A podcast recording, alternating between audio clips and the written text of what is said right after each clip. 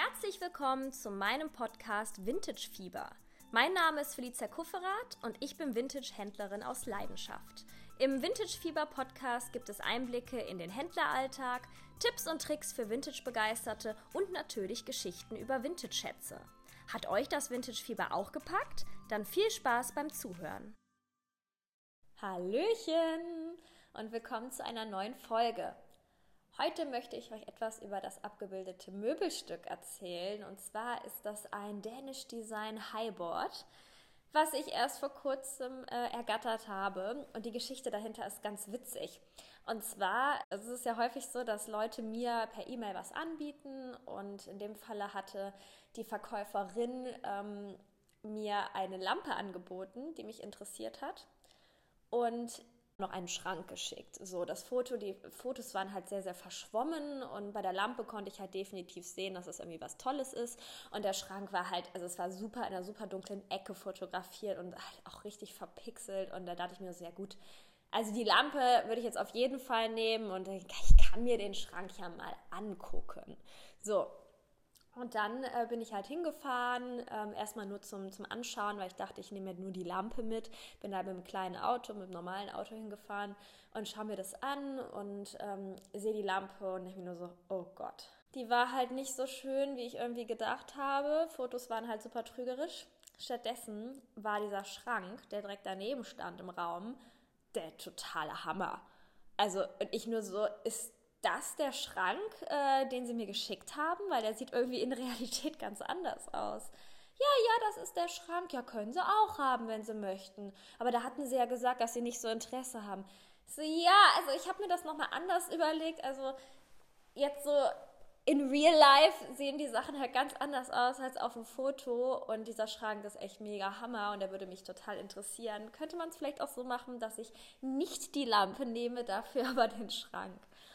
Und so ist es dann auch gekommen. Also äh, Fazit ist so ein bisschen, Fotos sind so trügerisch. Also ich bin so froh, dass diese Lampe irgendwie mich überhaupt dazu gebracht hat, dahin zu fahren, weil hätte die Verkäuferin mir nur den Schrank geschickt, hätte ich gesagt, nee, also die Fahrt mache ich nicht, weil das war auch eine Stunde von Aachen entfernt.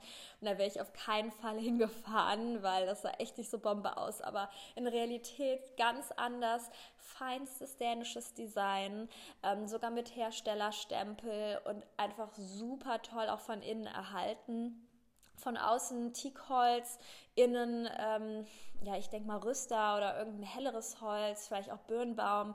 Auf jeden Fall ganz, ganz toll verarbeitet und ein absolutes Schätzchen. So, ich hatte aber ja das falsche Auto dabei. Also habe ich eine Anzahlung getätigt und gesagt, ich komme am nächsten Tag wieder mit ähm, einem kleinen Lieferwagen. Und ich habe ja so einen VW Caddy und dann habe ich natürlich wie immer auch noch einen Kumpel mobilisieren müssen, der mir hilft, weil ich kann ja solche Möbelstücke auch nicht alleine schleppen. Dementsprechend kam ich da mit Verstärkung an.